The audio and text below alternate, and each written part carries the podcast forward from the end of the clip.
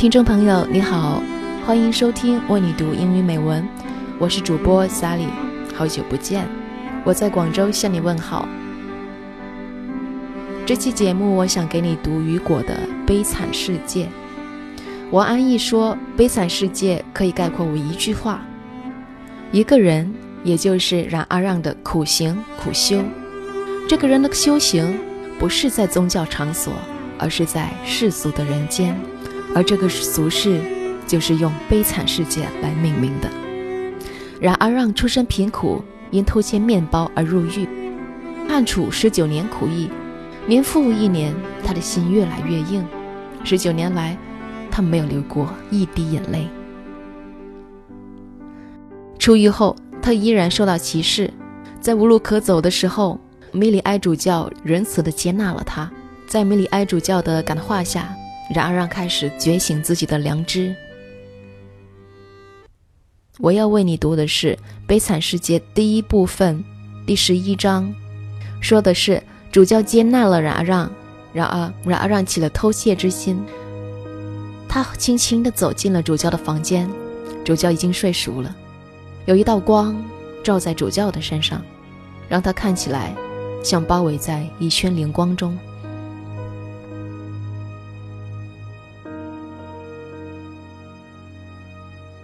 At the moment, when the ray of moonlight superposed itself, so to speak, upon that inward radiance, the sleeping bishop seemed as in a glory. It remained, however, gentle and veiled in an ineffable half light. That moon in the sky, that slumbering nature, that garden without a quiver, that house which was so calm, the hour the moment, the silence, added some solemn and unspeakable quality to the venerable repose of this man, and enveloped in some sort of serene and majestic aureole that white hair, those closed eyes, that face in which all was hope and all was confidence, that head of an old man and that slumber of an infant. There was something almost divine in this man who was thus august without being himself aware of it. Jean Valjean was in a shadow, and stood motionless with his iron candlestick in his hand, frightened by this luminous old man. Never had he beheld anything like this. This confidence terrified him. The moral world has no grander spectacle than this a troubled and uneasy conscience, which has arrived on the brink of an evil action, contemplating the slumber of a jest. That slumber in that isolation, and with a neighbor like himself, had about it something sublime of which he was vaguely but imperiously conscious. His eyes never quitted the old man, the only thing which was clearly to be inferred from his attitude and his physiognomy was a strange indecision. One would have said that he was hesitating between the two abysses, the one in which one loses oneself, and that in which one saves oneself.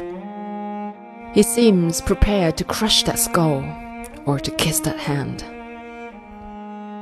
At the expiration of a few minutes, his left arm rose slowly toward his brow and he took off his cap. Then his arm fell back with the same deliberation, and Jean Valjean fell to meditating once more. His cap in his left hand, his club in his right hand, his hair bristled all over his savage head. The bishop continued to sleep in profound peace beneath that terrifying gaze. 冉让偷了银器并走了，很快他又被警察捉到了。米利埃先生却说，丢失的银器是他送给冉让的，并让警察释放他。冉让不可置信。Is it true that I am to be released? He said in an almost inarticulate voice, and as though he were talking in his sleep. Yes, thou art released. Dost thou not understand? Said one of the gendarmes.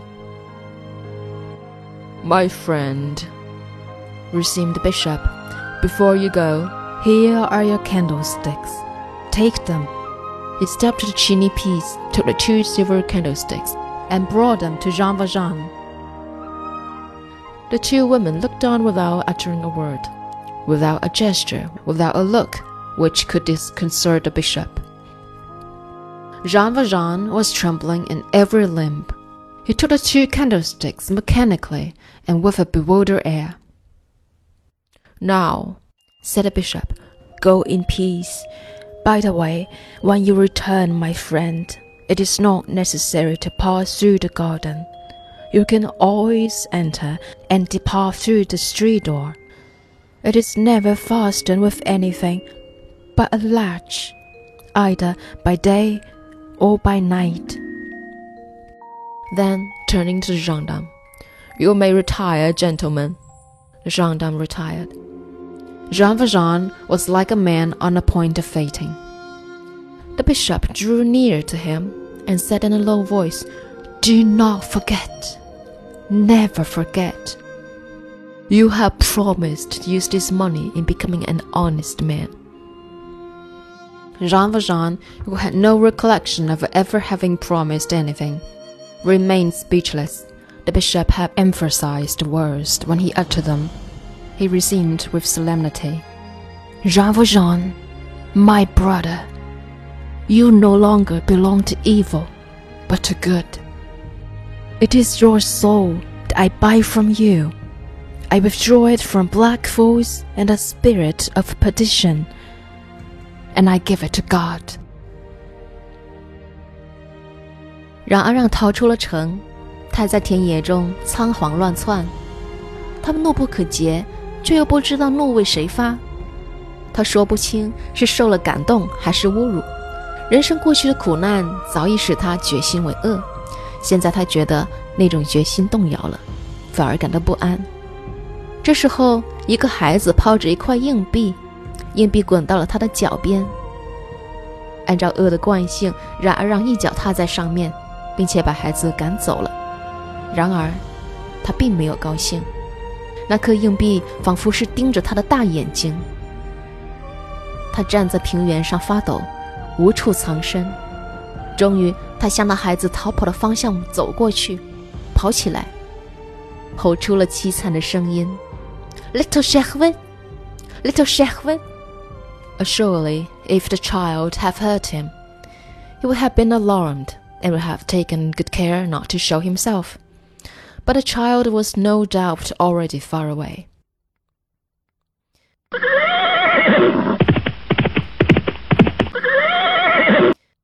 he encountered a priest on horseback. He stepped up to him and said, Monsieur le Curé, have you seen the child pass?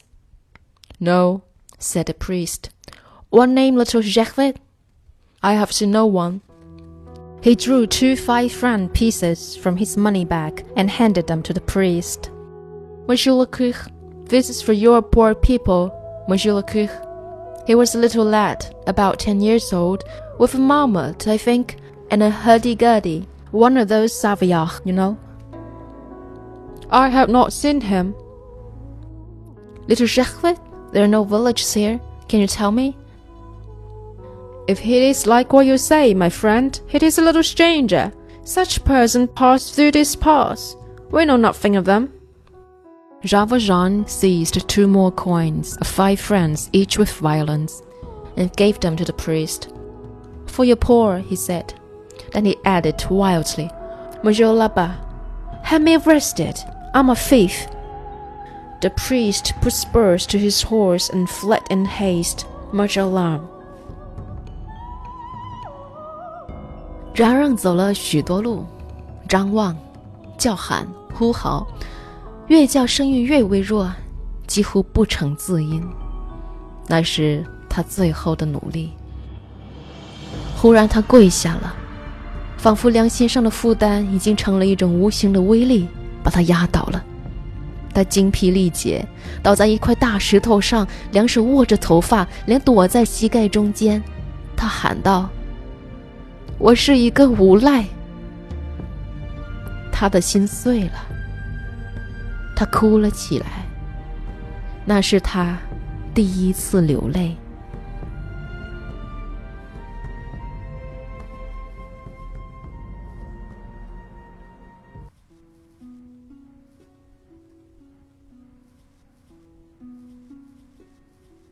Jean Valjean wept for a long time.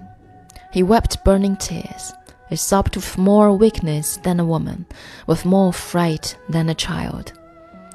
As he wept, daylight penetrated more and more clearly into his soul, an extraordinary light, a light at once ravishing and terrible.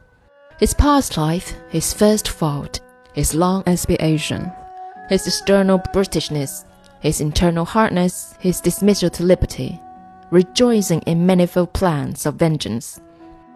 What happened to him at the bishop's? The last thing that he have done, that thief of forty sous from a child, a crime all the more cowardly and all the more monstrous, since it had come after the bishop's pardon.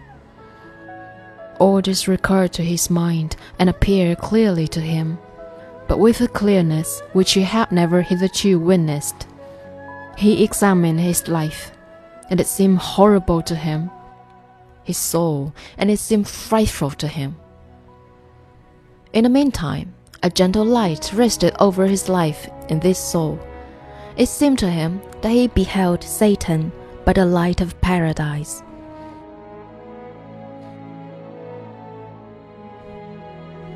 How many hours did he weep thus? What did he do after he had wept? Whither did he go? No one ever knew. The only thing which seems to be authenticated is that the same night, the carrier who served Grenoble at that epoch, and who arrived at Digne about three o'clock in the morning, saw, as he traversed the street in which the bishop's residence was situated, a man in the attitude of prayer, kneeling on the pavement in the shadow, in front of the door of Monsignor Welcome.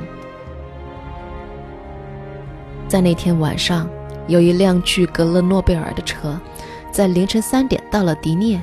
经过主教院街的时候，车夫看到一个人双膝跪在米里埃主教大门外，似乎是在黑暗中祈祷。那便是冉阿让。从此之后，冉阿让便脱胎换骨，在一系列的苦行中肉身成圣。这部作品塑造了冉阿让这个伟大的灵魂，他的一生都在自我审判、自我赎罪，自己拖着自己，自己推着自己，自己逮捕自己，自己执行自己。他说：“我只需要一种赦免，那就是我自己良心的赦免。”在冉阿让的坟墓上有四句诗：“He sleeps as though his fate was very strange. He lived. He died when he'd have no longer his angel. The thing came to pass simply of itself, as the night comes when day is gone.